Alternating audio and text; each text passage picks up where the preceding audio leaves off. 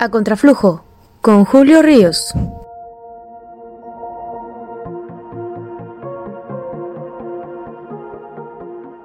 Las candidaturas independientes. Una figura que parece que va en declive. Después de la euforia del 2018, hoy en 2021, son significativamente menos las personas que han optado por esta ruta. Hay que recordar que en el 2015 Pedro Kumamoto fue el primer diputado local independiente en la historia de Jalisco y esto inspiró a decenas de jaliscienses a seguir esta ruta en 2018, pero hoy por hoy la realidad le ha caído como balde de agua helada en la espalda. A quienes soñaban en llegar a estos cargos públicos sin necesidad de aliarse a una de las instituciones más desprestigiadas del país, que son los partidos políticos. Vamos a recordar un poco los números. En 2015, los aspirantes independientes fueron 26 en el estado de Jalisco.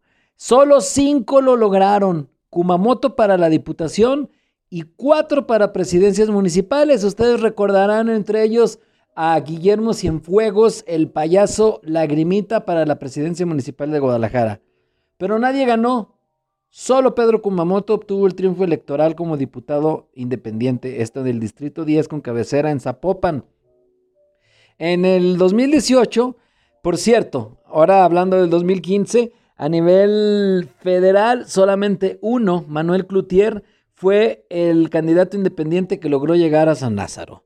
En 2018 fueron 122 personas las que en Jalisco alcanzaron las firmas para ser candidatos independientes. Esto convirtió a nuestro estado en algo así como la capital nacional de los independientes.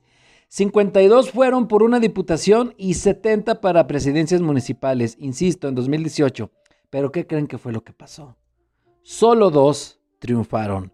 Luis René Ruelas Ortega como presidente municipal de Bella Corona y Oscar Daniel Carrión en Sayula, ambos curiosamente de 29 años de edad en aquel 2018. esto pues mm, vio, generó más bien dicho una percepción de que existe una poca probabilidad de triunfar por la vía independiente. Y esto provocó que en el 2021, eh, sobre todo en ciudades medias, varios aspirantes prefirieron buscar a los partidos políticos de la chiquillada y postularse por esta vía era más sencillo. En vez de entrar al desgastante proceso este de la colecta de, firmas. Es así como en Jalisco en 2021 solo 43 aspirantes se dedicaron a buscar las firmas. Nada más 20 alcanzaron las firmas suficientes para presidencias municipales y nada más 3 para diputados locales. Fíjense ustedes, de ese tamaño fue el bajón, de 122 a 123. Entre los dos aspirantes que sí alcanzaron las firmas en la zona metropolitana, solo dos en la zona metropolitana, fíjense ustedes. Francisco Castillo Navarro en Guadalajara, él obtuvo 37.814 firmas. Y en Tonalá, Luis Ángel Morales, 4.449, por encima de las poquito más de 3.000 que él necesitaba o que él ocupaba, como decimos en Jalisco. Eh, por ejemplo, el ex wiki, Pepe Martínez, quien tuvo muy buena cobertura de medios, pues esto no se tradujo en la recolección de firmas porque él necesitaba 10.461 y nada más alcanzó 3.470. Otros que se alcanzaron son, por ejemplo, Alejandro Vázquez en Ciudad Guzmán, Ramón González en Tepa, eh, Héctor Efren Pérez en Ocotlán, pero las firmas que ellos tuvieron que buscar no fueron tantas. Bueno, en el caso de Ramón González fueron 2.000 firmas las que él consiguió.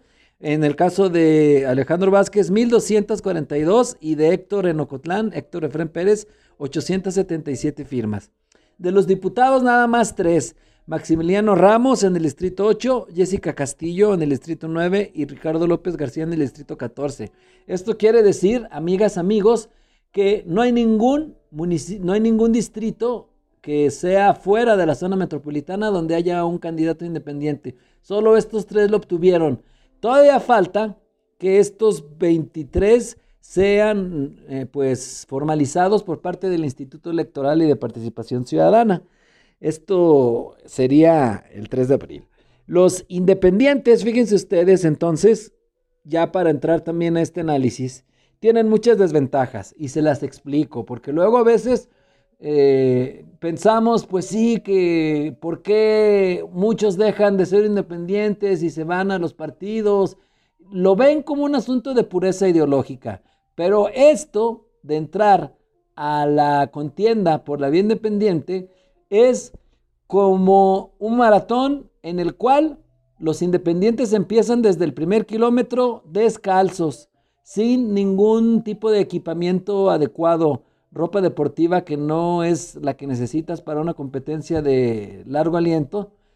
Pero los partidos políticos se suman en el, en el kilómetro 30, faltando 11 kilómetros y cachito para terminar el maratón.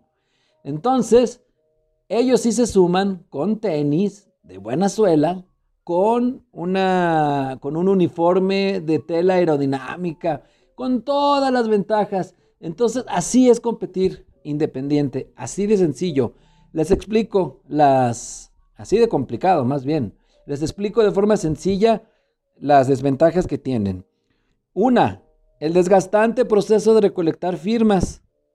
Esto hace que tengan que empezar desde prácticamente enero, diciembre en algunas legislaciones locales, o por ejemplo en lo federal, cuando Kumamoto buscó la senaduría, comenzó por ahí desde septiembre del año anterior.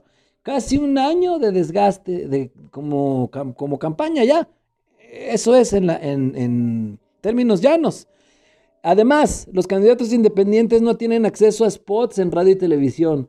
Todos estos spots que escuchan en las estaciones y en los canales que bombardean durante estos meses de campaña nuestras conciencias, pues los, candidatos independientes no pueden, no tienen este tipo de spots, no tienen un solo minuto en, en las estaciones de radio y canales televisivos. Tercero, no tienen la posibilidad de meter diputados de representación proporcional, ni tampoco entrar por la figura del repechaje la representación proporcional ya la hemos platicado. ¿Qué es el repechaje? En Jalisco si existe esto, en otros estados no. Los candidatos que buscan ser diputados, pero que perdieron, pero que tienen el mejor porcentaje de votación, aunque hayan perdido, tienen la posibilidad de entrar al Congreso, así como en el fútbol. Es un repechaje, por decirlo, aunque se llama resto mayor.